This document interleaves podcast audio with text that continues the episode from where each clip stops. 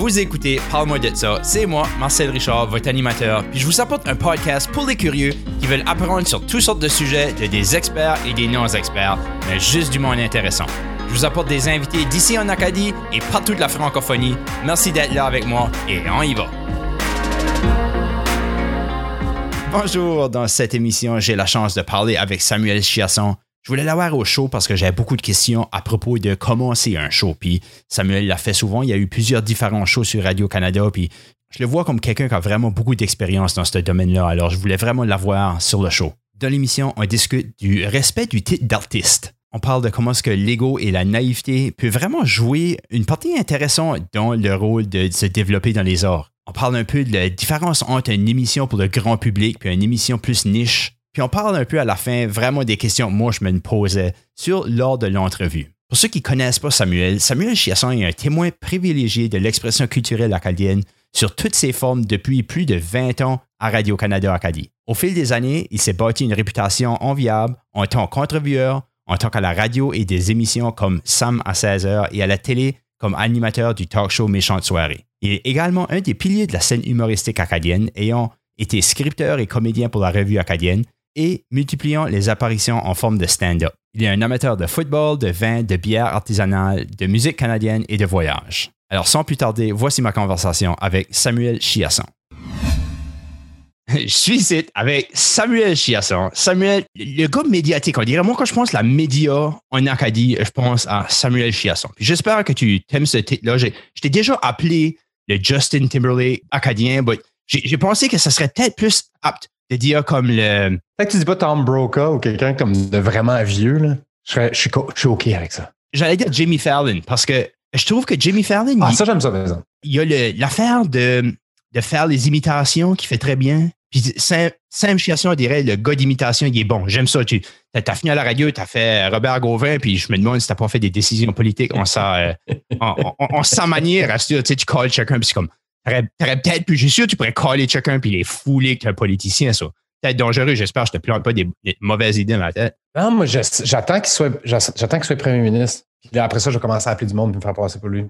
tu vois, ça serait comme, j'aurais un pouvoir tout d'un coup. Yeah, pour sûr. Mais j'aime ça. C'est une comparaison que j'aime parce que Jimmy Fallon, c'est sûr, moi, je, moi je, suis un fan, mais en même temps, je, je, je, l'aime pas parce qu'il y a toutes les, il y a toutes les bonnes idées. OK tout ce que tu as le goût de faire, à un moment donné, tu fais Ah ouais, mais Chris, on ne peut pas faire ça, Fallon l'a fait. Lui, il y a une équipe de recherchistes de comme 12, 15 personnes. Nous autres, on est comme tout ça dans notre petit coin en train de faire Hey, on devrait essayer ça de même. Puis là, il faut pas se demander la question Hey, Fallon, as-tu déjà fait ça avant? fait que, mais je, je l'admire. Puis tu as, raison, je veux dire, c'est un, gars, c'est un, gars qui imite, c'est un gars qui est curieux, c'est un gars qui, tu sais, tu, disais le, côté musical, puis tout ça. Puis bon, je sais que j'ai essayé de chanter des tunes des fois. Fait que, ouais, je, Écoute, c'est certainement pas une insulte. C'est... Yeah, c'est ça, c'est ça que je me dis. C'est ça que je me dis. J'espère que Sam n'est pas un alcoolique en cachette. ça, on laissera ça pour le monde à deviner. On ne le sait pas pour Jimmy Fallon non plus. Euh, je suis content de jaser avec toi. J'aime tout le temps ça parce que, tu sais, puis on le disait un peu avant d'enregistrer, ça, ton, côté curieux, moi, ça, me, ça me parle. J'aime ça jaser avec le monde qui ont beaucoup de champs d'intérêt. Il y a du monde dans mon équipe avec qui je travaille tout de suite. Il y en a un qu'on appelle, on l'appelle Wiki John parce que Jonathan Lantaigne, on dirait qu'il a, lu toute Wikipédia au complet. tu peux parler de n'importe quoi, mais j'aime, j'aime ça, ce monde-là. Puis je trouve que tu as ça, toi, tu comme beaucoup. Tu, peux parler de beaucoup de sujets parce que tu es comme curieux. Puis j'ai tendance à aimer ça, ce monde-là. Puis c'est facile de jaser avec ce monde-là. Ben, merci beaucoup. J'apprécie ça. C'est, vraiment un, honneur de, de, t'entendre dire ça. Surtout de quelqu'un comme. C'est tout le fun de voir quelqu'un qui a fait des choses que je veux faire. Tu à la fin, moi, je vois ton trajet euh, que tu as fait de ta carrière, puis dans les choses que tu as fait dans les, les, arts, puis je me dis comme, wow, ça, c'est des choses que je veux faire, de, voir quelqu'un, de, de dire ça, j'apprécie vraiment ça, puis merci beaucoup pour ça. Avec ça, je veux, je veux commencer par euh, te demander un, petit peu de, toi, ton cheminement, on parle de ton cheminement de carrière, puis ça, tu as, étudié euh, en info com, puis tu, je suis curieux si que quand tu étudiais, c'est que tu as toujours voulu être comme un journaliste ou comme parce que tu as quand même une grande partie artistique de ta vie. Puis je me demande comment est-ce que tu te vois? Te vois-tu comme journaliste? Te vois-tu comme artiste? Je ne vois pas comme journaliste en tout. En fait, si, demain, là, si demain mes, patrons m'appellent et me disent OK, à partir de là, tu es un journaliste, je vais être comme ben non, je vais faire autre chose. Il y a trop comme c'est drôle parce que j'hésite, j'hésite de dire que je suis un artiste. Je pense que j'ai un tempérament artistique, mais j'ai assez de respect pour les artistes décide de le faire.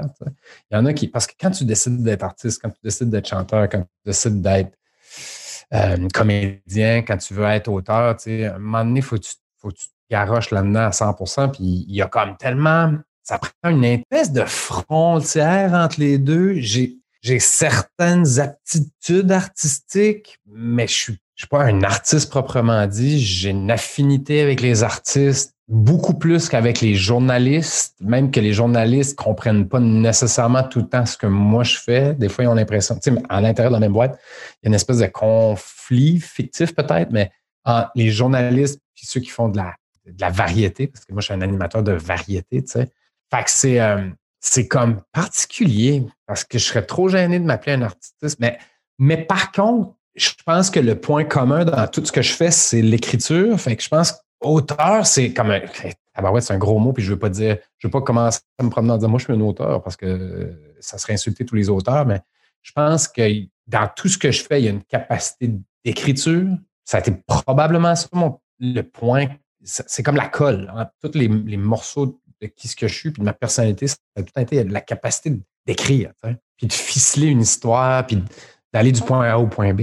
Et puis je vois ça beaucoup aussi. Puis de toutes les choses que tu as écrites, tu as composé, c'est intéressant comment est-ce que tu as quand même la reluctance, je ne sais pas si ça se dit ça, reluctance en français, je ne sais pas ce que c'est le terme, euh, mais tu ne veux pas vraiment t'appeler un artiste, mais comme tu fait beaucoup plus que beaucoup de gens qui s'appellent des artistes. C'est ça que tu as créé. Tu as créé beaucoup de choses. Tu, vas te mettre devant un public, puis tu vas compter des jokes, puis tu vas te faire payer. Juste là, c'est un professionnel. C'est la définition d'un professionnel, n'est-ce pas? Oui, oui, mais tu vois, la, la, la, je pense que parce qu'il y a toujours eu une espèce de connotation humoristique dans mon travail que je faisais sur scène, que ce soit en animant des galas, que ce soit en faisant du stand-up, que c'est dans la revue acadienne. L'humour en Acadie commence juste à être vu comme une discipline artistique, même que je pense que le stand-up est même pas encore perçu comme une discipline artistique, mais parce que malheureusement, c'est une, des, une des choses que le monde pense. Il y a tout le temps quelqu'un qui pense qu'il peut faire deux choses dans la vie. Tout le monde pense qu'il peut être humoriste, tout le monde peut faire, pense qu'il peut être animateur de radio. c'est deux affaires que j'ai faites dans ma vie. Puis, euh, parce que tu vois ça souvent, comme moi, j'ai déjà, j'ai déjà entendu, il y a déjà du monde qui m'ont dit ça dans la face. Ah, si ça, ça marche pas, j'irai faire de la radio. Puis je suis comme, mais oui, mais de la radio, c'est vraiment tough à faire. Là. ça m'a pris 20 ans avant de comprendre comment faire ça de la radio. Comment est-ce que tu peux te tourner de bord et dire que tu vas aller. Mais en même temps, il y a beaucoup de monde qui ont beaucoup à offrir en faisant de la radio avec une approche qui est non carriériste. L'honnêteté, puis la, la, candeur, toutes ces affaires-là, c'est des affaires qu'il faut garder quand tu fais de la radio. Fait, que je comprends le monde qui vont dire Ah, ben, j'irai faire de la radio parce qu'il y a du monde qui sont naturellement des bons compteurs, puis il y en a qui ça marche. Mais c'est comme dans n'importe quoi, quand tu commences à disséquer tout ça, puis voir comment ça marche, tout ça, là, tu te dis Ah ouais, mais c'est beaucoup plus compliqué qu'on pense. C'est mais ça, on pourrait faire ça avec n'importe quoi. Je, veux dire, je pense que oui, parce que tu dirais un enseignant, je sais qu'il y a beaucoup de monde qui pensent qu'ils peuvent peut-être enseigner d'une manière ou d'une autre parce qu'ils ont tout passé à travers l'école, puis ils savent ce que c'est. Ils disent comme Oh, j'ai vu c'est quoi ce que c'était enseignant, je pourrais le faire moi aussi. J'ai fait de la suppléance, puis juste la suppléance, c'était déjà trop. C'est comme non, non, il y a un côté de patience que tu as besoin d'être d'un enseignement que tu penses peut-être pas, ah, mais les, les enfants, tu tu tu en as peut-être deux, tu en as peut-être un, tu en as peut-être trois. Si tu en as cinq, tu as une grosse famille. Là. Imagine-toi que tu en as 30 à handler tous les jours. C'est une différente histoire. Là. Ouais, c'est un très bon exemple. Mais je pense que c'est peut-être aussi pour ça que j'hésite à dire que je suis un artiste parce que je vois tellement l'autre côté de ça. Tu sais, je vois tellement qu'est-ce que ça prend. Puis, comme les artistes que j'admire sont tellement consciencieux, puis comprennent tellement ce qu'ils font. Puis même dans le domaine artistique, il y en a qui font carrière avec une naïveté incroyable. Il y en a qui, tu t'assois avec eux autres, tu dis, puis comment tu fais ça, puis comment tu écris ta tune, puis comment tu, comment tu prépares ta pièce de théâtre? Ils ne comprennent pas nécessairement, ils le font parce qu'ils ont juste du talent. Ça arrive ça aussi. Moi, je me demande si ça prend pas ça un peu de, de, la naïveté de juste te dire comme ça va marcher puis rien d'autre. Hmm. Ben, je pense que oui. Peut-être peut que oui. Je pense que tout commence par de la naïveté. C'est drôle parce que je parlais avec, avec Christian Sian dernièrement, qui, était dans Newbies, qui, qui était un de nos meilleurs comédiens. C'est un gars qui est méga, méga drôle, puis qui, a mm-hmm. commencé à faire de la scène, je pense qu'il avait comme cinq ans. Puis on a, on a tous les deux, on était d'accord pour dire que au début, c'est l'ego qui embarque. Tu penses que tu as le talent, fait que tu le fais. Puis à un moment donné, tu réalises, Caroline, le talent va rien que m'amener so much. Tu peux juste aller jusqu'à un certain point avec le, talent. Tant que tu n'as pas l'effort, puis la compréhension, puis le, travail qui va en arrière, tu ne passeras pas à la prochaine étape. Parce que Christian, c'était quelqu'un qui s'est fait dire assez vite qu'il était bon, il, était bon, puis qu'il avait du talent, puis tout ça. Mais un moment donné, lui-même a fait la réalisation de ta minute. Là. Oui, je suis bon, oui, j'ai du talent, oui, j'ai des aptitudes, mais il y en a d'autres qui l'ont. Fait qu'il faut, faut que je fasse le travail pour la, pour la suite des choses. Puis je pense qu'on a un peu la même trajectoire dans ce sens-là parce que j'ai tant une facilité à parler. J'ai tant, euh, j'ai eu le vocabulaire que ça prenait. Fait quand j'ai commencé à Radio-Canada, j'étais naïf. Comme tu as raison, tu as absolument raison. Ça prend de la naïveté pour se lancer. Je ne le savais pas, moi. J'étais à Radio-Canada parce qu'il y a quelqu'un qui a dit Hey, tiens, un micro, veux-tu faire un show? Puis j'ai fait un show, puis j'étais trop naïf pour comprendre. Christy, c'est Radio-Canada. Et là, un moment donné, quand tu le fais pour un bout, tu te dis Ben, OK, mais je peux pas m'enclairer juste en étant le ticu qui a du talent parce que je suis un, je suis un ticu. Deux, deux ça devient une carrière. Ça ne devient pas juste quelque chose que tu fais parce que tu peux le faire. Ça devient une carrière. Puis tu veux que ça devienne une carrière, ben, il y a du temps, il y a, du, il, y a y a de la maîtrise de ton instrument, il y a de la, maîtrise de tout ça qui vient avec. Ben, il y a une partie de cette, naïveté-là que j'ai curieux que c'est que ça t'apporte, on dirait à mi-chemin dans la butte. Puis c'est que la montagne, c'est la carrière. Puis la naïveté t'emmène halfway. Puis là, quand c'était halfway, ben, tu peux garder en bas, puis tu dis, oh, wow, j'ai fait du progrès, puis tu peux garder en haut, puis c'est comme, oh, wow, j'ai loin à aller. Ben, c'est quand ce que tu es en bas, puis tu sais quoi ce qui est le top, puis tu te dis comme, oh, wow, je peux pas la grimper. Puis c'est, c'est je pense que c'est ce, jump-là qui est dur à faire. Hein. Parce que j'adore, j'adore le saying de Ira Glass qui dit que quand tu aimes un art, quand ce que tu veux te lancer un art, souvent tu as un bon goût. Tu as un bon goût pour ce art-là, puis c'est ça qui t'attire à se faire, ce art-là. Puis, puis ce bon goût-là te, te, permet de savoir quoi ce qui est bon puis quoi ce qui est mauvais. Mais ce qui est difficile, c'est quand tu commences, tu peux essayer tant si tu veux. Tu sais que ce que tu fais, c'est pas bancé. C'est pas, c'est pas ça que tu as besoin de faire parce que tu as le goût. Tu as le goût, tu le sais. Tu sais quoi ce qui est bancé. Mais, mais de rendre là, ça prend beaucoup de travail. C'est facile à se décourager en chemin. Puis je suis curieux si que ça t'est arrivé. Y a-t-il des temps à eu ce que tu as pu voir le top de la butte puis être comme wow, ça c'est oh vraiment beau. Oui. Puis comment ça t'a fait pour continuer? Écoute, c'est assez drôle parce que aussitôt que tu as commencé à parler de ça, j'ai eu le moment précis dans ma tête où ce que j'ai fait, eh boy, je suis pas fait pour ça. J'étais assez QM. Je, je venais de commencer mon bac en infocom. Puis j'avais commencé l'infocom en passant. C'était juste pour faire, des relations publiques, puis parce que je pensais que c'était plus payant dans ma tête. Le faire des communications marketing. J'ai une mineure en marketing. Je pensais que je m'en allais dans, les relations publiques, dans le PR, des affaires-là. Mais, mais je faisais quand même. J'avais commencé à faire de la radio, puis c'était de 1h à 3h du matin, un show qui s'appelait Plaisir Nocturne. Je pense que je m'avais peut-être même parlé avec euh, euh, quand on avait déjà fait un podcast. Puis puis je l'avais enregistré un moment donné parce que c'est toujours une bonne idée de se réécouter. Puis c'est pareil comme quand tu fais de la musique, quand tu fais du théâtre, de te revoir faire. Après ça, tu peux plus t'analyser avec la tête froide parce que tu te mets dans la position de, du, spectateur ou de l'auditeur. Puis je m'étais réécouté, puis je me suis dit, Caroline, je suis donc bien plate, puis c'est donc bien pas bon mon affaire. Puis à cause de ça, je pense que la, chose que ça prend le plus, puis que, tu sais, on, parle beaucoup de naïveté, puis c'est vrai que ça en prend à un moment donné, quand la naïveté, tu passes de la naïveté à vraiment essayer de faire la, chose qui te passionne, la chose que ça prend, puis qu'il y a très peu de monde qui ont, je m'en aperçois, c'est de l'autocritique. Mais une autocritique efficace. être capable de s'entendre, de se réécouter, puis de faire tabarouette, ça, c'est pas bon. Ça, c'est correct, mais ça, c'est pas bon. Parce qu'on a deux tendances. On va tout le temps dire ça, c'est zéro bon ou Ah, Colin, que j'étais bon. les deux sont un mauvais réflexe. Oui. J'en connais dans tous les domaines, moi, qui vont monter sur un stage, puis qu'à tous les fois qu'ils descendent du stage, ils vont dire Colin, ça a bien été. Puis toi, t'es dans la foule, t'es comme Dude, non, c'était pas that great. C'est souvent ce monde-là qui finit par percer parce qu'ils peuvent passer à travers de l'autocritique de dire qu'ils sont pourris puis qu'ils devraient arrêter. Quand tu décides à convaincre, que, que tu réussis à convaincre quelqu'un que ce que tu fais, c'est bon, puis que tu réussis à convaincre les bonnes personnes, des fois, ces personnes-là que tu convaincs, eux autres non plus n'ont pas le sens critique. Puis ils n'ont pas le goût de te dire que c'est pas bon.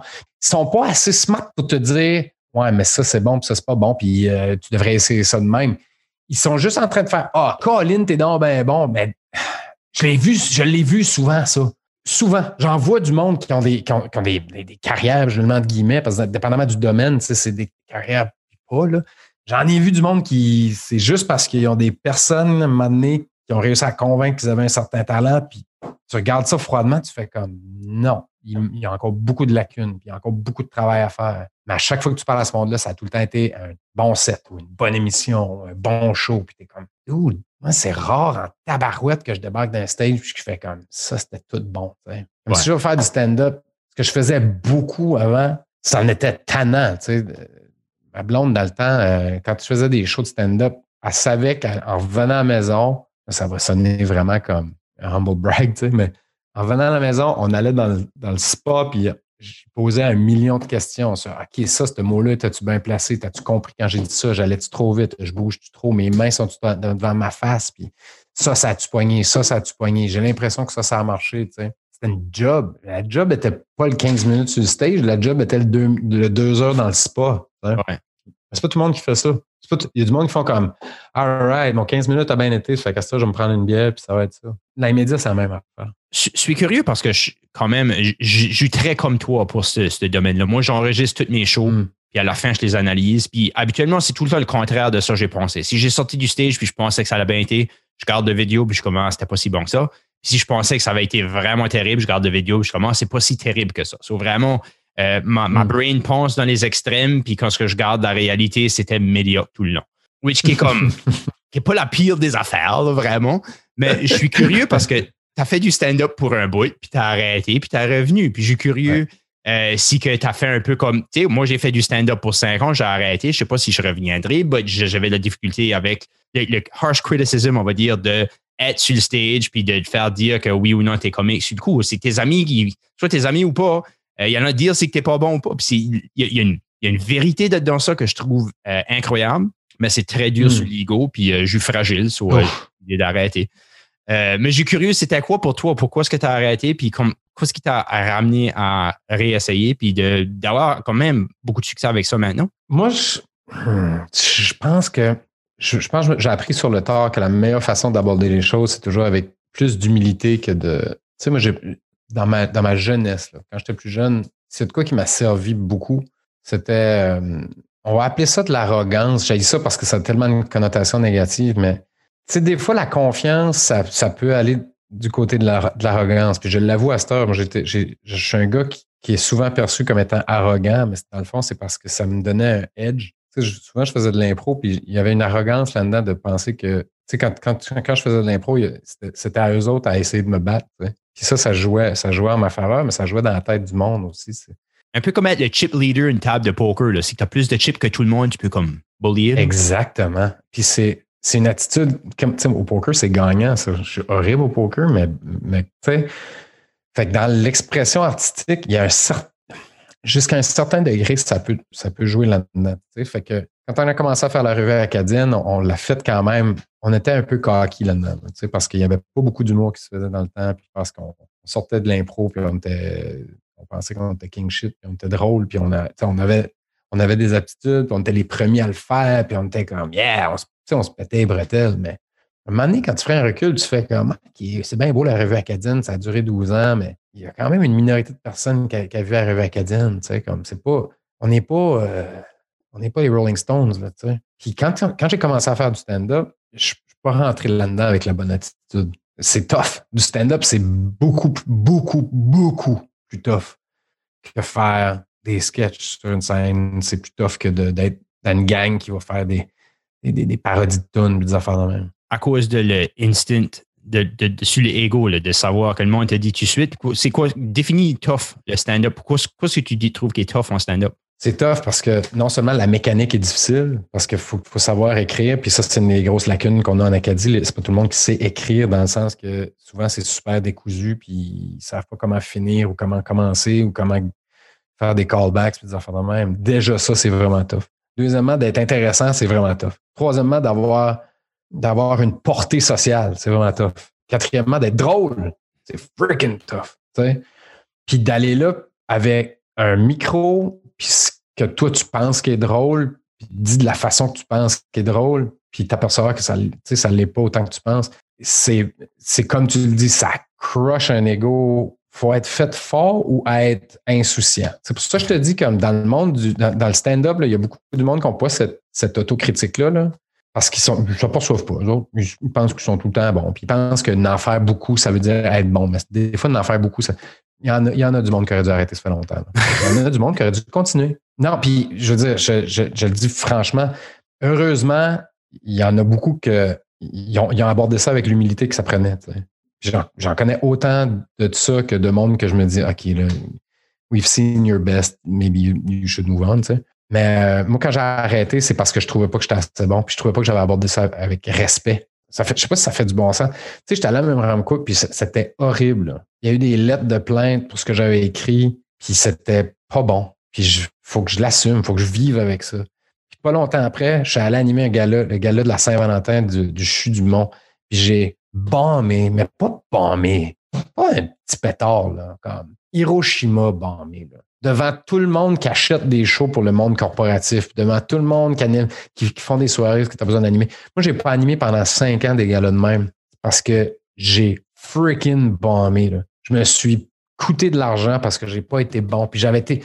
En général, quand j'anime des affaires, ça va bien, je suis bon, puis ben, je suis bon, je le de guillemets. Là. Je suis solide assez pour animer toutes ces affaires-là, ça se passe bien en général. Puis là, c'est une fois là qui venait proche de cette grosse cette grosse session de marde-là à même Ramco, ça a été comme back-to-back. Ça a été comme, non, go back to the drawing board. Tu n'as pas abordé ça avec le respect que ça prend. Parce que c'est tough, puis tu es arrivé là en pensant que tu savais, puis tu sais pas. Tu le sais pas. Ça, c'était un manque de préparation ou? Pourquoi est-ce que tu as Non, c'était. J'ai bombé parce que je pensais que je savais, puis je ne savais pas. J'ai bombé parce que j'ai bombé parce que j'ai mal évalué qui ce que j'étais, puis j'ai mal évalué qu'est-ce que le monde voyait quand moi j'étais sur scène je pensais que je pouvais faire une chose, puis je ne peux pas faire certaines choses. Puis tout le background que j'ai, puis tout, le, tout ce que je suis, tout ce que j'ai bâti là, dans, ma vie puis dans ma carrière, ben ça, ça, je le mets pas dans un sac quand je vais sur une scène. La personne que je suis, elle me suit sur une scène quand je fais du stand-up. Quand j'ai une perruque, puis quand je fais un accent, puis ça, on s'en fout. Je suis clairement quelqu'un d'autre. Mais si j'embarque sur un stage, je suis obligé d'assumer le fait que j'ai l'air de quelque chose, j'ai fait telles affaires dans ma carrière.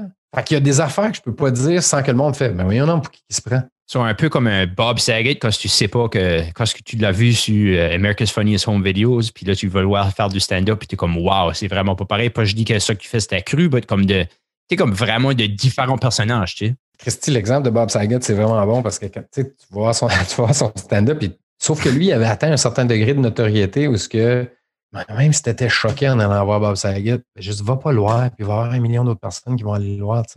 Nous autres, on n'est pas dans ce marché-là, on n'est pas dans cette, réalité-là. Puis on commençait, puis c'est pas parce que je pouvais aller faire l'accent d'Edmundston que je peux me tourner de bord et aller faire du stand-up et être intéressant. Si tu demanderais à n'importe qui, là, euh, tu demandes à Luc Leblanc ou à, Bass ou à du monde, dis Hey, euh, Sam puis sa bite de pamplemousse, ils vont-tu rire, tu penses? Ils vont se moquer, ils vont faire Ah, c'était mauvais? Puis c'était mauvais. Il faut, l'assumer, ça. Ben, je finis la moitié que la, ta joke de pamplemousse, Bass m'a déjà dit qu'il voulait la prendre de toi. Parce que t'as arrêté de faire du stand-up, il aurait voulu te demander de la voir parce qu'il l'aimait. C'était peut-être pas si mauvais que tu crois. Ben, ouais, mais je pense. Ben, je... pense pas que c'était mauvais quand je l'ai fait, c'est ça l'affaire. Mais comme. Demande à Luc Leblanc, lui, il rit encore de ça. OK. Et c'est boule. Mais, euh, mais c'est. Ouais, c'est juste bizarre, man je trouve ça intéressant parce qu'il y y a tout l'aspect artistique qui revient de, dans ça, de, de, se connaître comme personnage, de savoir ta voix, puis de. Hmm. Puis, je pense que ça, c'est énorme dans tous les projets artistiques, de vraiment pouvoir connaître ta voix. Puis euh, je trouve que c'est kind of ça que tu as après dire. Puis comment est-ce que tu utilises ça pour créer une show? Comment est-ce que tu utilises ça pour dire, hmm. OK, ben, c'est ça que j'ai, je vais faire un show comme méchant de soirée, l'embarras du choix à 5 degrés. Comment est-ce que hmm. tu. Comment est-ce que tu prends ce, bagage-là que tu as, puis tu crées une émission que ça va bien mixer ensemble? Conscient de ce que tu as à offrir, c'est important, tu sais. Parce que je pense que s'il y a une chose qui est devenue facile avec le temps, pour, moi, ça a peut-être été de faire des entrevues parce que ben, facile, je dis ça, mais c'est tellement tough faire des entrevues. Mais à un moment donné, il faut que tu te dises, OK, qui ce que je suis, moi, par rapport au public? Qu'est-ce que le monde. Je suis la voix du public. Quand je fais une émission pour Radio-Canada, quand je fais une émission d'entrevue, je suis pas c'est pas moi que je suis en train de choquer. Là. Je suis là pour être membre du public. J'ai la voix du public. Il faut que je pose des questions que même le public, ne savent pas qu'ils veulent savoir. Dans des formats que les autres même ne savent pas qu'ils veulent voir. Il faut toujours tu faut toujours tu surprends le monde, mais dans un contexte qui leur appartient. OK, c'est vraiment nébuleux ce que je suis en train de dire, mais OK. Le public, c'est pas toujours ce qu'il veut voir, mais dans le fond, intérieur d'eux autres, ils veulent pas que ça dépasse un certain cadre.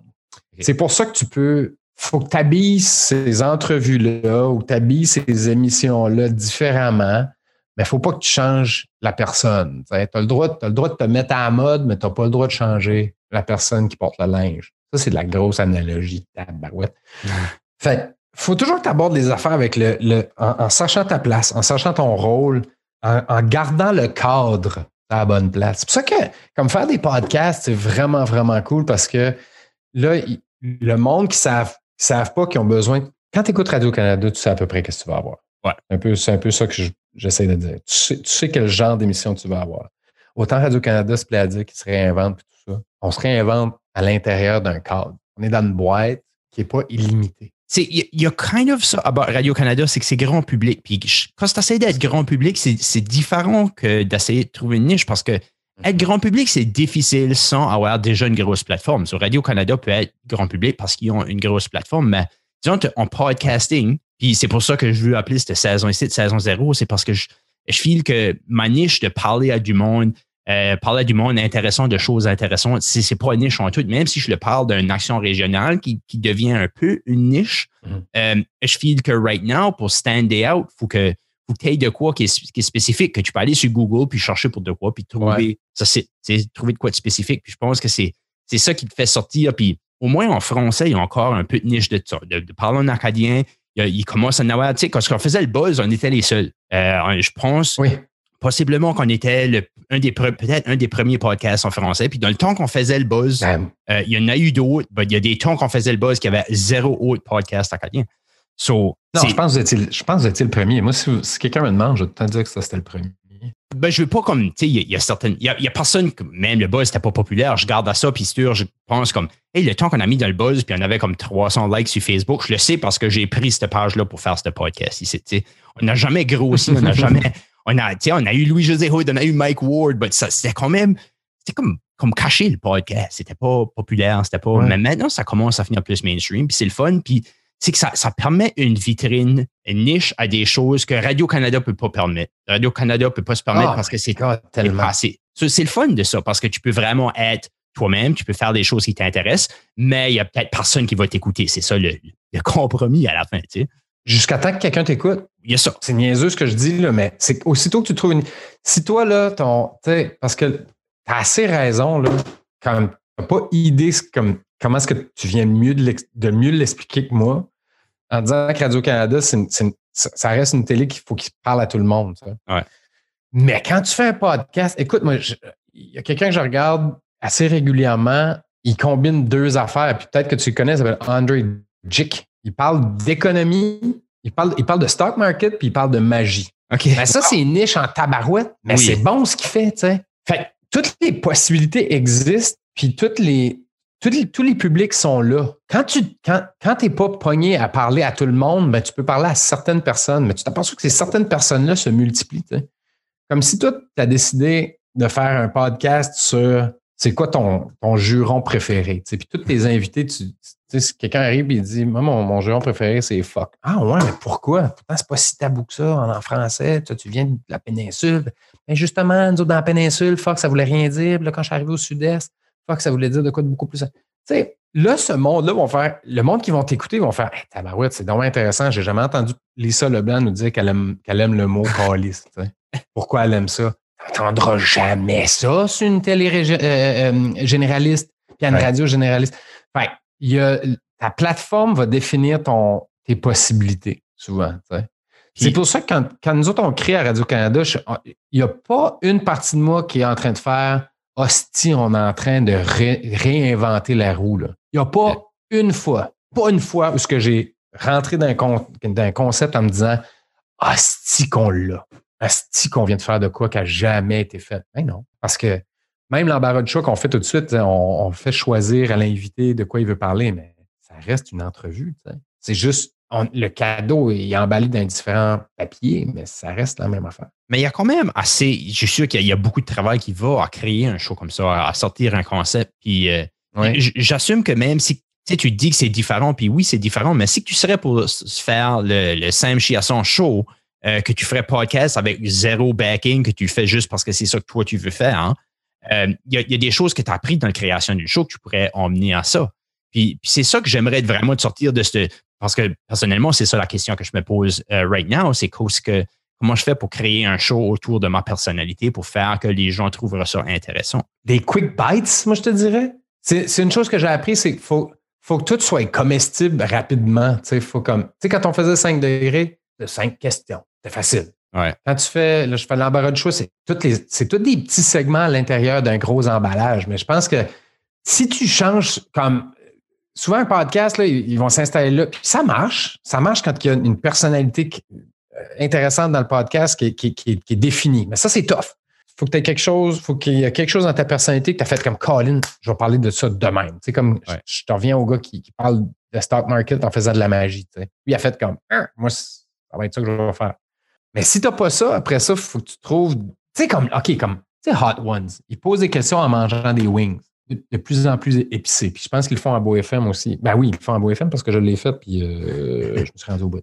Puis euh, faut qu'il y ait un enjeu. Faut, tout le temps, tu te demandes. Puis ça, ça a tout été foqué à cause de la télé-réalité. Hein. C'est que le monde, tout de suite, ils ont besoin d'un enjeu. Ils ont besoin de savoir que si je reste pas jusqu'à la fin, je ne vais pas savoir exactement ce qui s'est passé. Faut, mais il faut qu'il y ait des véritables enjeux. Il faut que ta personne soit assise sur, la planche de bois, puis quelqu'un lance les balles vers la cible, puis qu'on voit la personne tomber dans l'eau. Sinon, tu triches. Tu peux pas tricher. Faut, si tu es, pour développer un concept, à l'heure d'aujourd'hui, il faut qu'il y ait un enjeu. C'est pour ça que quand on fait l'embarras du choix, on les met devant deux affaires qui sont tough. Tu vas parler à ta fille, ta fille plus vieille ou ta fille plus jeune, mais il faut que tu en choisisses une. Tu vas parler à ta mère, ton père, il faut que tu en choisisses. Là, il y a un enjeu. Parce que c'est inconfortable. Ça, emmène cette inconfortabilité-là que même la personne qui regarde peut dire comme oui, ça serait difficile de faire ce choix-là. Oui, exactement. Puis il faut, que tu, faut que tu trouves une manière de l'impliquer parce que si si le sujet est intéressant, tu vas avoir le monde qui sont intéressés à ce sujet-là. Mais si le sujet est intéressant, puis en plus, il y a un enjeu parce que tu vas avoir les personnes qui s'intéressent à voir c'est quoi les conséquences. Puis là, tu vas avoir les personnes qui s'intéressent au sujet. Il ben, faut juste, c'est habiller un singe. C'est habiller un singe. Penses-tu que c'est, quand même quelque chose qui est plus une stratégie grand public qu'une stratégie niche, par exemple? Parce que la niche, ils, hmm. écoutent parce qu'ils veulent un sujet. L'enjeu, ben oui l'enjeu, peut-être, ça fait du marketing. Puis l'autre affaire, c'est que je me pose souvent la question. Tu dis comme, disons que je fais une promotion sur mon Facebook pour donner un gift certificate à un restaurant. Le monde aime de manger, je pense c'est une bonne manière à faire des shares, on va dire. Là, tu as du monde qui share puis qui like ta page parce qu'il voulait manger de quoi. Et tu crées-tu des vrais fans? Il y en a peut-être une coupe de yeux qui allons écouter ta show puis dire comme, on va checker ça out. on dirait, je trouve que comme, il y a, puis c'est peut-être ça que tu disais un petit peu, il faut que ça soit vrai. Là, ben, j'ai curieux about ça. Comme, de user des gimmicks pour hooker le monde. Je file que tu hookes peut-être pas le monde que tu veux vraiment hooker. Oui, mais toi, tu te poses les questions parce que tu es clairement intéressé, puis tu te poses les, questions que tout le monde devrait se poser. C'est pour ça que moi, je, veux dire, je participe. Quand c'est comme, prends une photo de toi avec notre sandwich dans les mains devant un de nos restaurants, puis tu vas peut-être gagner un sandwich. Oh, lisse, là. Je vais pas faire ça. Es-tu malade? Mais il y a du monde qui participe en se disant, mais est-ce que je gagne un sandwich? Puis tu as raison, ça va pas ça crée-tu une, loyauté dans le fond? Euh, il y a beaucoup de ça qui est de la poudre aux yeux, mais le marketing est rendu tellement agressif ces temps-ci que ça, change. Je, je le sais même plus. Si j'avais, tout de suite à faire, à, vendre quelque chose, à faire du marketing de quelque chose, d'un concept un peu weird, puis Christy, les affaires que je savais euh, cinq ans passés, ça s'applique plus aujourd'hui c'est fucké. Mais tu as raison que quand tu fais du podcast, la niche devient la niche devient l'attrait. Oui. Tu sais, Mike Ward, son, son podcast, c'est une gang d'humoristes qui vont quasiment comme un. Ça devient un show d'humour. Tu arrives sur le podcast à Mike Ward, il faut que tu sois prêt. Il faut que tu sois prêt à, à, puncher puis compter des histoires salées. Puis, parce que Mike, il est tout le temps on. Fait que ça, c'est une niche en soi. Puis bah, je pense que c'est que Mike, il y avait, il avait son audience déjà. C'est beaucoup plus difficile à avoir. De, comme avoir le succès que Mike a eu avec son podcast, ça serait très difficile à reproduire si tu n'aurais pas euh, mm. l'audience. Puis déjà, maintenant, je me demande si ça commence pas à être un peu trop tard pour avoir un show qui est quand même assez grand public d'une manière, même si c'est niche dont comment cru que ça peut être sur les histoires qui se font dire. Mais c'est intéressant de voir quand même que ça marche puis ça marche fort. Moi, je me quand on a interviewé Mike Ward, il me disait J'aimerais ça qu'on pourrait se faire de l'argent avec du podcast. Puis je dis Ben, voyons, comment tu fais pas d'argent? Je dis Combien de monde qui écoute? Il dit comme 250 000. Je suis comme Ben, t'es malade. Il y a certainement comme tu peux faire plein d'argent avec 250 000 personnes qui t'écoutent. là. Puis il n'y a pas longtemps après, il a commencé à, sur son Patreon. Puis, moi, je pense que c'est à cause de toi qu'il a fait de l'argent. Moi, je pense, je suis convaincu de ça. Ça, ça même fini plus tard. Ça même fini plus tard, ça, qu'il a commencé à monétiser. Même comme de le temps que, comme moi, quand j'ai dit ça, ben, ça a pris du temps quand même avant qu'il se monte là. Ben, aussi l'affaire est que c'est différent de créer de l'or puis de vendre de l'or. Il y, a deux comme. Hey, ça va oui. Puis c'est ça qui est intéressant, c'est que tu peux voir, euh, tu vois des comédiens, on va parler des comédiens parce que c'est un monde qu'on connaît tous les deux, ben, Les comédiens qui se font plus euh, vendre, qui, qui vendent le plus de shows, on va dire, c'est, pas nécessairement les meilleurs. Non. C'est souvent les meilleurs business personnes ou le, monde qui a été smart assez pour se trouver une bonne business personne en arrière de eux. Parce que le, show business, là, tant qu'à moi, est plus business qui est show. C'est, ça, c'est comme une, difficulté pour beaucoup des artistes, c'est de vendre. Parce que surtout même en Acadie, je pense que on, a un peu le crab in the bucket scénario à comme on aime de s'encourager là jusqu'à temps que ça vienne trop puis c'est comme non non si, tu peux pas tu peux pas te vanter that much tu peux pas comme tiens on, on, a cette, affaire là de, de, se faire dire que se dire qu'on est bon ben c'est pas bon parce que si tu, tu, prends trop de selfies ben là on dit comme non cette personne là prend trop de selfies euh, elle, se croit trop d'elle-même on va, on va, on va boycotter cette personne là un petit peu tu sais. C'est ah, c'est raison. Je, sais pas, il y a, je pense que ça fait un peu difficile à vendre ton nom parce que tu te dis comme ben je ne veux pas me mettre out there parce que j'ai peur que le monde dise comme Ah, tiens, cette personne-là, elle croit qu'elle va parler puis qu'on va enjoyer de l'écouter. Comme What the hell? Comme qu'est-ce qu'elle croit qu'elle est, qu'elle a du stuff intéressant à dire puis qu'on va juste l'écouter. C'est comme Well, I don't know, je fais ça, c'est si t'aimes pas ça, écoute pas. il hopefully, je trouverai quelqu'un qui écoute ça, right? So, but il y a cette peur-là. Il y a cette peur-là de dire comme qu'est-ce que moi j'ai de penser que le monde voudrait écouter que j'ai à dire, right? Comment est-ce que tu passes à travers de ça? Oh my God. Je sais même pas si on peut passer à travers de ça. L'Acadie est un complexe. Je veux dire, l'Acadie est crab, in the bucket, là, c'est tellement ça. Comme le nivellement par le bas, on est vraiment, vraiment bon à, ça, tu sais, euh, en Acadie. Puis je veux dire, je suis, je suis acadien, je suis aussi lucide, tu sais, je suis conscient que ça s'est arrivé. Puis c'est un exemple que je donne tout le temps quand le monde me dit, ben, pourquoi toi, la Mecque, tu as encore des, des, des, des, ressentiments face à la Mecque? Je dis, ben, ben oui, c'est sûr, parce qu'aussitôt que quelqu'un s'élève, il y a tout le temps quelqu'un qui va dire, hey, qu'est-ce que tu prends, toi? Puis, ben, en même temps, il y a sur Star Academy, puis tout le monde vote pour eux. Pourquoi? Parce qu'ils sont plus en Acadie. C'est ça que Aussitôt que tu sors de l'Acadie, tout d'un coup, tu es devenu un Messie. Là. aussitôt que quelqu'un traverse le Témiscouata puis va faire de quoi de moindrement intéressant ailleurs, tout d'un coup, il a réussi. Tout d'un coup. Never mind ceux qui ont décidé que c'était la meilleure affaire pour leur carrière puis qui avaient le goût de faire avancer les choses en Acadie. Ah, ceux-là sont pas aussi bons, par exemple. Mais s'il y en a un qui a eu une semaine de succès à Montréal et tabarouette, lui, sa valeur vient de monter, puis pas à peu près. C'est pour ça que moi, j'admire quelqu'un comme Luc Leblanc. Luc Leblanc a atteint un niveau de notoriété en Acadie qui sera rarement égalé, puis il n'a pas eu besoin d'aller ailleurs. C'est vrai, ça. On peut penser ce qu'on veut de Luc. On peut, on peut se dire, ah, ben, c'est pas mon genre d'humour. Il y en a qui pensent ça. On peut se dire, euh, ah, ben, tu sais, il y a ci, il y a ça. Mais Colin, Luc Leblanc, ça fait quoi, 30 ans qu'il y a du succès en Acadie, puis tout le mhm. monde connaît Luc Leblanc? Ouais. C'est pas parce qu'il n'est pas bon non plus. Il, est terrible. excellent. fait du stand-up la première fois, puis j'étais comme, wow, c'était le meilleur de la show, puis tu te dis, comme, il a, a juste démoli la place sa première fois qu'il fait du stand-up. Il a un talent inouï, tu sais. Mais peut-être que ça s'en vient. Peut-être du monde comme, tu sais, parce qu'il y a eu les newbies, parce que comme Christian Essam est revenu, il était à Montréal, il est revenu, il commence à créer des choses ici. Mais Colin, qu'on a des mauvais réflexes en Acadie, aussitôt, aussitôt que tu peux être validé ailleurs, d'un coup, comme, hey, c'est un Acadien, ça. Oui, mais c'est un Acadien pareil, même s'il était en Acadie. La valeur de ce qu'on fait n'est pas moins bonne parce qu'on reste en Acadie. Puis là, je ne suis même pas en train de dire ça. Je suis en train de le dire aux Acadiens. Les Acadiens qui sont en train de dire, mais nous autres, là, tu jamais personne qui parle de nous autres, de l'Acadie, tout ça. Non, mais Christy, valorisez vos affaires acadiennes. Mais non, on fait jamais ça. On fait jamais ça il y, a quand même une difficulté, par exemple, à vivre d'un an en Acadie. Tu veux pas, comme, faut que tu fasses un peu de tout. Comme si tu veux faire une vie, tu peux pas, tu peux pas être un stand-up acadien qui reste en Acadie, quasiment. Si tu le fais, faut que tu fasses d'autres affaires. Faut que tu travailles au pays de la Sagouine. Faut que tu, tu sais, comme il y, a, plusieurs choses que tu as besoin de faire parce que je pense que c'est une des raisons que les, gens ont besoin de partir de l'Acadie, mais c'est totalement vrai. Ben, tu as raison, mais nomme-moi le, comme, je sais pas si tu en connais beaucoup, mais nomme-moi le, l'humoriste québécois que tu aimes le moins. Tu te fais comme, ah, il n'est pas date. Qu'est-ce que c'est? As-tu un qui te vient en tête? Il n'y a personne qui me vient à la tête, pour être honnête. Euh, je vais te donner un exemple. Comme, OK, euh, mettons euh, François Massicotte. Il n'est pas si drôle que ça. Il était drôle à un moment donné.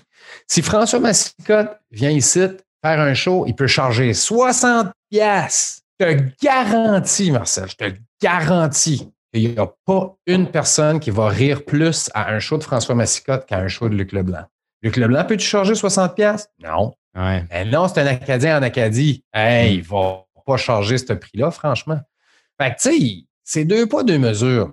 par exemple, si Luc, si Luc va rester 4-5 ans, à Montréal, puis il revient, il a du succès, puis il revient par ici. Ah là, le monde va être prêt à payer 60, 70, 75 pièces. Mais tu sais, le pire humoriste que tu vois à la télé, à, la télé québécoise, puis je suis pas en train de dire que François Massicotte est le pire, là, si vous l'aimez, c'est correct. Moi, c'est pas mon genre d'humour, mais c'est pas grave. Il, n'est même pas si sympathique que ça. mais tu sais, juste parce qu'il vient d'ailleurs, tout d'un coup, oh, on est prêt à payer le prix. Ah, on va remplir les salles. Mais tabarouette, je veux dire, il y en a du monde qui sont drôles par ici, puis il y en a du monde qui font bien leur job, puis il y a des bons comédiens, puis il y a des bons chanteurs, puis, mais on n'est jamais prêt à payer pour ce monde-là. On est tout le temps, prêt à penser que ah, parce que quelqu'un a fait quelque chose au Québec, qu'il a fait quelque chose ailleurs, ah, ça, ça a plus de valeur. Plus de valeur. C'est le même processus. Souvent, ça ne parle même pas de ta réalité, mais tu es tellement en train d'y donner plus de poids puis plus de valeur. C'est frustrant. C'est frustrant, mais ça fait aussi partie d'une décision que tu as à prendre. Ouais. Sur ce que tu penses qui serait la solution, par exemple? comment est-ce qu'on supporte plus les autres? Ça, serait d'acheter des bières. Maintenant, la COVID, c'est pas évident, mais c'est. Je pense que bien qu'on se dit ça d'ici, je pense que c'est peut-être aussi faux de croire que c'est une affaire d'acadien parce que je pense que partout, le monde dirait si tu viens d'Halifax, puis tu mm. joues à Halifax, en anglais, en français, whatever, je pense que tu seras tout le temps la personne locale. Je pense qu'il y, y a, de quoi, comme société, on dit que les gens d'ailleurs sont meilleurs. Parce que si qui seraient rien pas meilleurs, pourquoi est-ce qu'ils seraient encore d'un petit trou comme ici? Sloan va jouer à Halifax, puis c'est encore. C'est Sloan. Oui, ben je suis sûr, avant, avant que Sloan serait canadien, puis qu'ils étaient juste hmm. une bande d'Halifax, je pense que ça serait été l'enfer. Ouais, C'est rien qu'une fois qu'ils ont fini canadien, ils ont starté à jouer partout au Canada, que là qu'ils ont pu retourner en Nouvelle-Écosse puis être comme Oh wow, Sloan joue, on va aller les voir. T'as peut-être raison. J'ai curieux. Raison, ah, non, c'est, le fun de voir l'autre côté de l'argument parce que, tu sais, je pense que dans le domaine artistique, c'est difficile de juger quelque chose à sa, juste valeur, justement, parce que la notion de proximité, puis il y a la notion, de reconnaissance, puis souvent, quand tu ne sors pas, cette reconnaissance-là n'a pas de valeur. Mais si on, si on payait pour le travail, puis pour la qualité, puis toutes ces affaires-là, ben là, on, là, on n'aurait pas de problème à payer 75$ pour aller voir le club là suis aussi curieux s'il n'y a pas un, effet d'avoir vu le monde de le temps qui était pas bon, hmm, puis ça crée ton image de cette personne-là. Ouais, Parce que, tu sais, si tu commences, tu commences par ici, ton premier show, souvent le premier show va bien. Derrière le premier show, souvent ça va bien.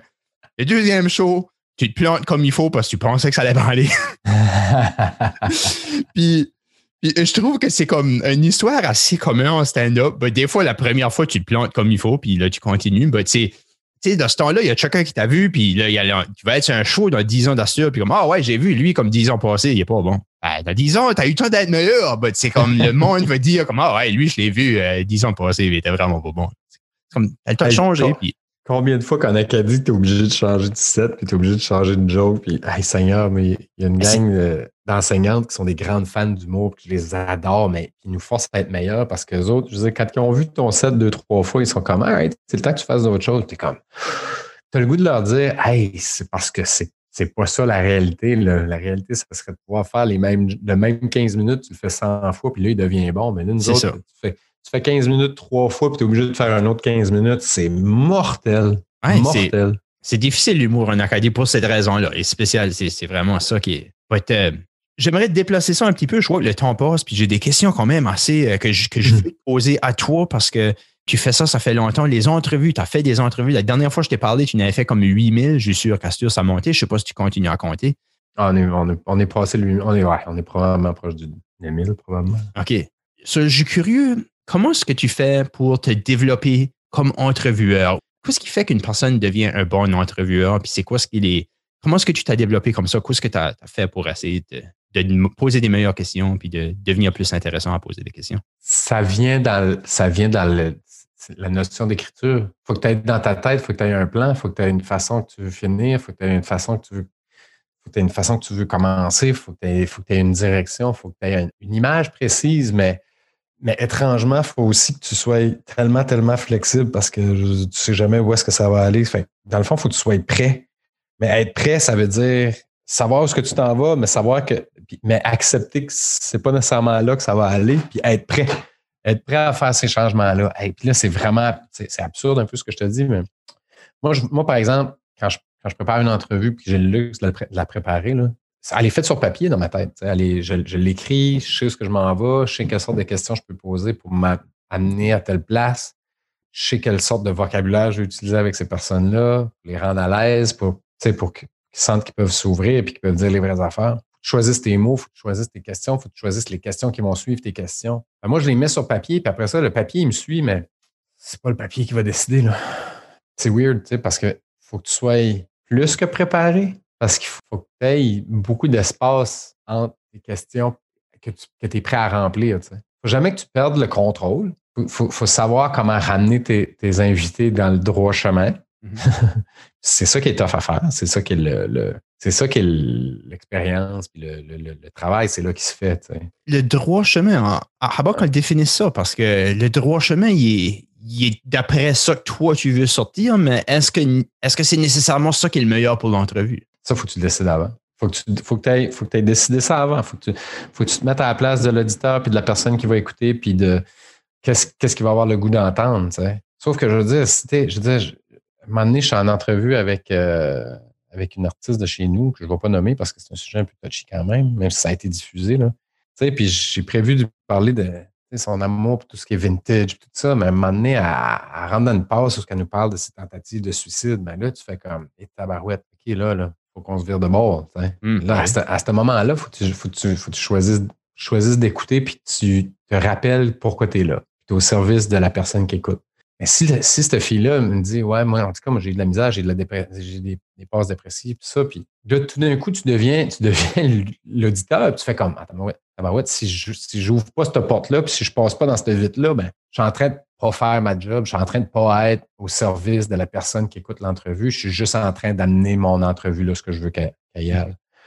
Ce qui veut pas dire qu'il faut pas que tu sois prêt, parce que toute mon entrevue sur ce qu'elle aime, comme dans le stuff vintage, ça allait être intéressant, ça aussi, tu sais. Mm-hmm. Mais là, j'ai choisi, OK, non, faut, là, il faut prendre une autre prendre une autre direction. Mais là, il y a beaucoup de travail qui se fait avant. une entrevue, c'est pas. Puis Marcel, dans le fond, tu as des bons réflexes parce que toi-même, tu as vu qu'on s'en allait vers l'humour un peu plus, puis tu t'es dit, attends, on va ramener ça à ta carrière, on va ramener ça aux entrevues. Mais c'est ça, tu n'as pas perdu le fil conducteur. Mais on est allé à des places que tu t'attendais pas, je te garantis. Là. Ben non, c'est certain. Puis je pense que c'est ça qui est le fun d'une entrevue, surtout une entrevue longue forme, tu sais, parce que là, on a du temps, on peut parler, on peut s'en aller à différentes places. Puis je pense que souvent, c'est là que tu trouves le plus beau. Euh, oui. un, parce que tu ne t'attends pas à ça? Je pense, j'ai voyagé beaucoup extensivement à, l'est du Canada, puis souvent les plus belles places, c'est les places que j'ai juste arrêtées sur le bord du chemin, puis j'ai découvert ça. J'étais à un bed and breakfast, puis il y a quelqu'un qui m'a dit Ah, oh, tu t'en vas par là, arrête ici, tu vas voir, c'est cool. Puis t'arrêtes là, puis t'es comme wow. Puis sur chaque fois que je passe là, j'arrête là parce que j'adore ça. C'est une place, euh, spécifiquement, je réfère à une place qui est juste nord du parc Gros, euh, Gros Monde à Terre-Neuve, à il y a comme un arche en roche. Puis je grimpe l'arche, je vais sur le top, c'est dangereux, je, je recommande pas moins de faire ça. Mais j'adore ça. Je vais là, je m'assieds sur l'arche, puis je, regarde à l'océan pour une dizaine, quinzaine de minutes de temps parce que j'adore ça. Puis chaque fois que je peux passer là, puis qu'il peut faire beau, je peux grimper l'arche, j'arrête là parce que j'aime ça c'est ça que comme des, des, petits moments à ce que je trouve que tu as juste été off du beaten path, c'est là que tu trouves la beauté que je fais référence à Ça va vraiment, vraiment bien avec l'analogie pour l'entrevue parce que tu n'aurais pas découvert ces, ces places-là si tu n'avais pas un plan de départ. Ça. Oui, oui. Il y a ça. Ton entrevue a besoin d'un plan de départ. Mais après ça, il faut que tu puisses te permettre d'aller dans les petits chemins de travers. Mais tu as tout le temps un plan. Euh, tu as tout le temps un, moi, je dis toujours, puis c'en est gossant parce que j'utilise tout le temps la même expression. Le monde est comme, ah, c'est mais comment est-ce qu'on va se rendre à ça? Puis ça? Je dis tout le temps, hey, l'avion, il atterrit à la même heure. Il décolle, puis il atterrit. Puis il atterrit à la même place, pas à la même heure qui est prévu. Hein. Qu'est-ce qui se passe pendant que tu es dans les airs? C'est une chose. L'avion, atterrit. Je trouve que c'est une analogie qui est, c'est réconfortant parce que ça, ça dit, à, tout le monde qui est impliqué dans la création de l'émission, inquiétez-vous pas, j'ai un plan, I know where I'm going with this. Mais en même temps, il y a une espèce de comme T'es dans les airs, t'es dans les airs. Si l'avion crash, ça va crasher. Mais c'est ça, mais ta responsabilité, c'est de pas. Faut pas qu'elle crash, tu sais. Mais tout ce qui va se passer dans le cockpit, puis dans la. Tu sais, ça, bof, euh, ça, ça, va arriver.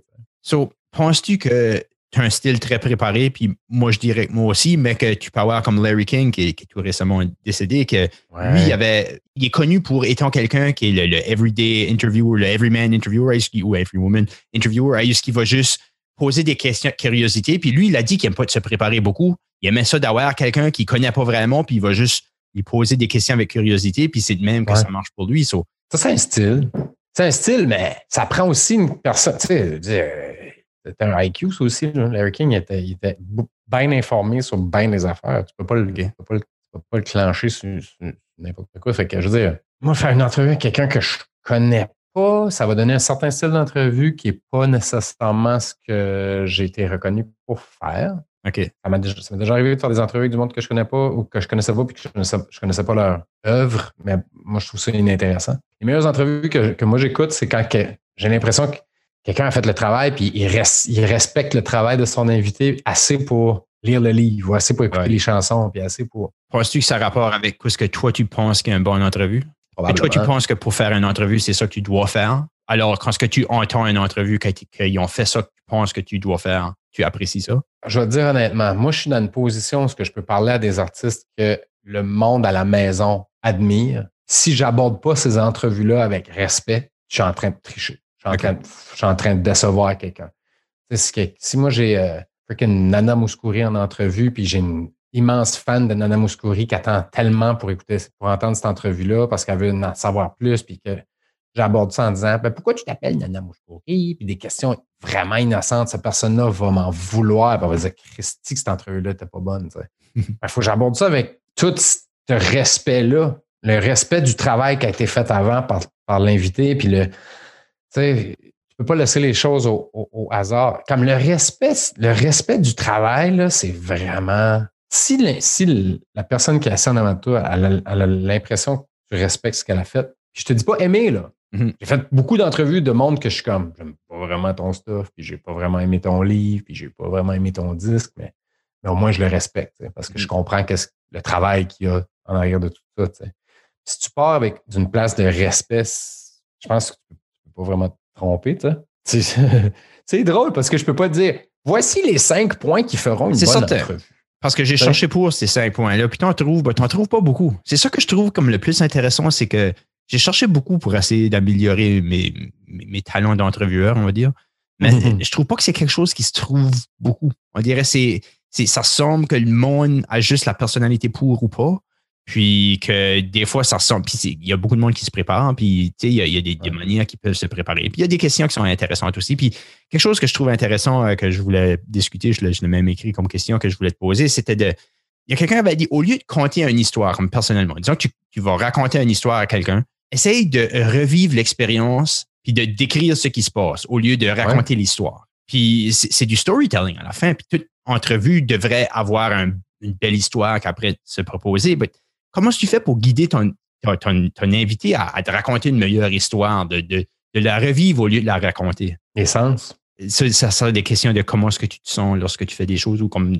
C'est comme, te rappelles-tu, euh, ça peut être, euh, comment, ça peut être, euh, tu vraiment comme ça, vraiment avoir l'impression d'être là, ça va être comme, te souviens-tu, comme qu'est-ce que tu entendais dans ce temps-là, ou comme te rappelles-tu du feeling que, que ça faisait quand tu es, en train de faire de la peinture, qu'est-ce qui se passe dans ta tête? Tu, tu, tu mets-tu de la musique? Tu, sais, tu, peux, tu peux jouer avec tous les sens, puis tu peux jouer avec toute la perception. Tu sais. Mais s'il y a des trucs de base, c'est tout le temps de. Si tu veux qu'on aille vraiment dans le concret pour des entrevues, tu ne mets jamais des mots dans, la bouche du monde. Mm-hmm. Tu ne peux pas suggérer une réponse parce que sans ça, il va juste dire oui, exactement. Tu sais. OK. Puis tu vas influencer sa façon, sa façon de répondre. Fait que tu ne veux pas dire comme Te sentais-tu pas outré quand que. parce que là, tu es en train de suggérer une réponse. C'est une affaire. Tu poses des questions, tu poses des questions ouvertes, mais aussi tu peux, tu peux poser des questions pour désamorcer. Quand tu, quand tu sens que l'invité n'est pas sur, une bonne vibe, tu lui poses une question qui a l'air stupide. Qui a l'air stupide, mais qui, qui, va jouer un rôle.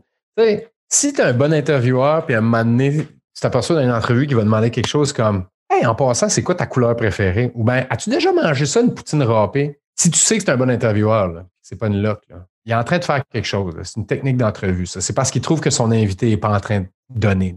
Quand tu poses une question de même, ton invité va être comme ben, euh, ma couleur préférée, c'est bleu. Là, tout d'un coup, ça le ramène sur une traque parce qu'il vient de s'apercevoir que, OK, là, la, danse n'est pas tout à fait. Les, les, pas ont changé un petit peu.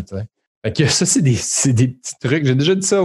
J'ai déjà dit ça à quelqu'un un moment donné. Ils m'ont dit, ben on est tanné de se faire poser cette question-là. Puis je les ai regardés et j'ai dit, savez-vous pourquoi vous faites poser cette question-là souvent? C'est parce que vous êtes, vous êtes pas dedans vous n'êtes pas en train de donner en entrevue. Qu'est-ce que la réaction que tu as eue à ça? J'ai eu un Ah! Puis on dirait qu'ils ont comme compris, ils ont compris le truc, ils ont compris le concept à partir de ce moment-là. Fait que Les dit sur on-on ou en on? En onde? OK. Ah oui. Moi, tu, Ouais. ben, non, ça, je leur ai pas dit en onde, tu sais, ils me l'ont demandé après. ben. OK.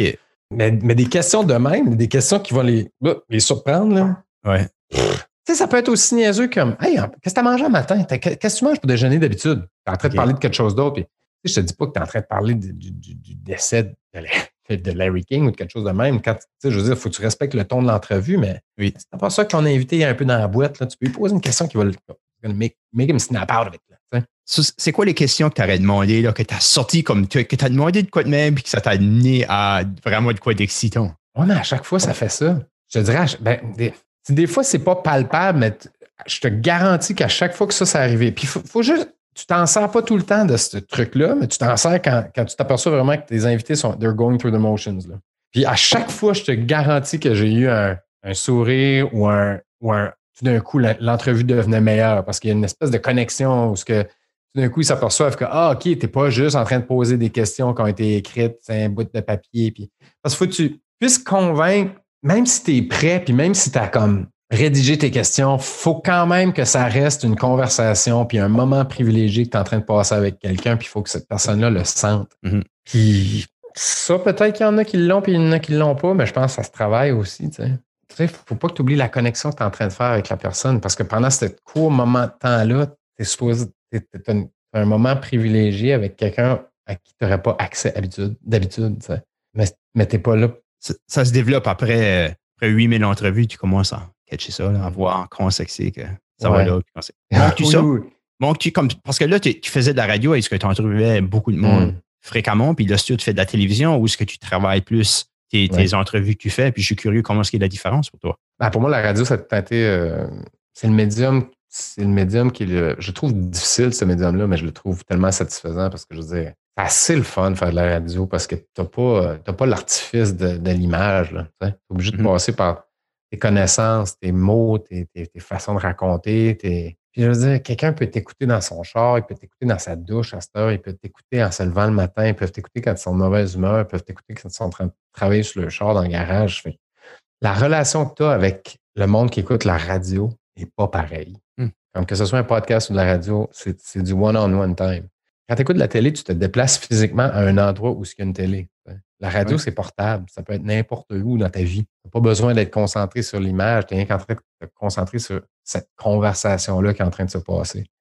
Malheureusement, je te dirais qu'à Radio-Canada, actuellement, on en, on en fait de moins en moins de la radio. tu sais. On fait du fil, de- du fil de nouvelles, puis c'est un petit peu juste ça, puis c'est dommage. Mhm. C'est pour ça, mais c'est pour ça que le monde écoute des podcasts. C'est pour ça que, comme mettons Jay and Dan, qui sont de, de, de TSN, tu les écoutes parce que tu as l'impression que tu fais partie de la gang. Il y a des inside jokes, il y a des. Tu sais, tu es, en train de passer un moment privilégié avec quelqu'un, tu sais. Mhm. Oui, c'est Gary White qui m'avait dit ça, un réalisateur extraordinaire qui m'avait dit. On, on faisait de la radio le samedi matin, moi, puis lui, puis il, il- il disait Sais-tu quoi? Le monde qui choisit de t'écouter un samedi matin, là, sont là pour des bonnes raisons à ta barouette. Fait que tu leur Ouais. dois. Tu leur dois du respect, puis tu leur dois de les accompagner de la meilleure façon que tu peux. tu sais. J'aime ça, Ouais. j'aime vraiment ça. C'est, euh, j'ai peur que j'ai rendu cette entrevue ici un petit brin trop self-serving à la fin parce que c'est des Non. questions que j'ai. Puis je trouve ça vraiment intéressant. Puis ça, le comme on dirait, de, de plusieurs différentes manières que cette, cette entrevue ici aurait pu aller. Je veux dire, on a commencé à parler hors on, on, on parlait d'investir dans des cryptocurrencies, qui est des, des affaires que comme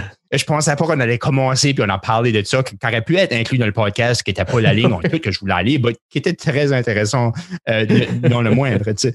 Mais vraiment, j'apprécie vraiment que tu as venu. J'aimerais te finir une question. J'ai toujours aimé la. Y a des- tu parles avec quelqu'un qui est plus vieux, puis ils disent Oh, j'aimerais ça de savoir ce que je sais sûr quand j'étais plus jeune. Puis Ouais. euh, on commence à être à un âge là, puis je dis ça parce que moi aussi, des fois, je pense de même, puis tu es juste un peu plus vieux que moi. So, je me demande si que, si que tu pourrais te parler quand tu avais 18 ans, c'est quoi Mm. les conseils que tu te donnerais? Arrête d'être fucking cocky puis écoute plus que tu parles. ça, je me serais dit. Puis, pense pas que tu es un produit fini. tu sais? On n'est pas un produit fini à 18-20 ans. On est rien qu'un on est un brouillon. ouais. Mhm. Mais écoutez plus que je parle, si bol. Si j'avais pu me dire ça quand j'étais plus jeune, là. je me serais sauvé bien du trouble. Je me serais. Puis j'aurais appris des choses plus vite. Puis j'aurais pas, j'aurais brisé des, des, des, des, des, des- des relations parce que, you know, parce que l'ego rentre, puis parce que tu parles trop. Puis j'aurais fait des meilleures entrevues, puis je serais rendu plus loin, puis j'aurais, j'aurais probablement plus de connaissances aujourd'hui, tu sais. Mais d'avoir le, être cocky, ça m'a servi, mais pas autant qu'être humble. OK. Je pense que c'est ça, j'aurais. Puis, ouais. il y a vraiment comme l'humilité, c'est pas quelque, c'est pas une valeur qu'on entend souvent comme étant un atout. Mais quand tu vieillis, tu te ça, Chris, euh, apprendre à écouter, apprendre à respecter ce que les autres ont à dire, puis pas penser que toi, tu as tout le temps la science infuse. Tu sais. Savoir ta valeur, mais humblement. Mais tu sembles quand même l'avoir appris au moins. Parce que ça, c'est des leçons que des fois le monde n'apprend pas même. Tu sais. Ouais. Pas, pas, eu le choix, je veux dire, à un moment donné, euh, à force de fesser des, force de fesser des nœuds, là, tu, tu changes de chainsaw, hein? Ouais. non, ben, tu sais, parce que même quand tu parlais de ne pas vouloir t'appeler à un artiste, puis comme, on dirait, c'est au point, est-ce que tu as, peur de donner des labels à cause que certainement des, des, des choses qui t'ont arrivé, que tu as vu que ça t'a pas servi. Puis, ouais. Mais cool, j'aime ça. Merci. J'apprécie ta réponse, puis ton, ton, honnêteté dans cette réponse-là. Puis, je te remercie d'avoir venu à l'émission de Parle-moi de ça, puis de nous parler de c'est quoi ce que c'est être un, animateur, puis tu sais, une personnalité médiatique, puis comment est-ce que est-ce qu'il y a d'autres personnes qui cherchent à faire ça, qui, cherchent à se lancer là-dedans? J'espère que ça pourrait être peut-être euh, être, une manière qu'ils pourront apprendre des différentes leçons, puis apprendre les mêmes leçons que moi j'essaie d'apprendre. Ben, j'espère. Je pense que euh, malheureusement, c'est beaucoup très euh, beaucoup de concepts dans ce que je dis, très peu de comme choses super précises, mais Colin, les, les, notions de base sont tout le temps là-dedans. Je pense qu'il faut si tu épluches l'oignon assez, tu finis par trouver les vraies réponses. Mais, Marcel, c'est tout le temps, tout le temps, tout le temps le fun de jaser avec toi. Puis j'oublie qu'on a en entrevue. Puis là, on, jase de toutes sortes d'affaires. Puis sais-tu quoi? Moi, je l'ai vu, ta progression de, du buzz à Astor. Là. Comme, il y a quelque chose qui se passe. Là. comme ta curiosité commence à. Tu commences à comprendre comment la canaliser, puis tu poses des bonnes questions. Fait que, tu sais, à quelque part, c'est la preuve vivante que ça s'apprend, ce métier-là, je pense. Ben, merci beaucoup, Sam. J'apprécie, euh, j'apprécie ça. C'est, comme j'ai dit du début, j'apprécie le plus que. Tu apprécies tout en plus un compliment d'une personne que tu regardes, ah, puis tu dis comme j'aimerais ça de pouvoir faire ces choses-là, puis j'aime euh, d'acquérir les mêmes connaissances que cette personne-là a acquéries, puis euh, j'apprécie beaucoup ça. merci beaucoup. Puis j'espère qu'on se reparlera de nouveau officiellement ou non officiellement, puis qu'on pourra se voir la face une fois de temps en temps, mais que cette COVID c'est soit mm. fini. Anytime. On s'en fait ça n'importe quand. Ça se good. Merci. Bye. Merci. C'est malheureusement la fin de l'émission. J'espère que vous avez aimé ça. Je vous invite à trouver la page Facebook qui se trouve à marcelrichard.com. Puis dites-moi allô, j'aime tout le temps ça, discuter avec les gens qui écoutent. Alors, je vous souhaite une awesome journée, puis j'espère que vous serez à l'écoute la semaine prochaine.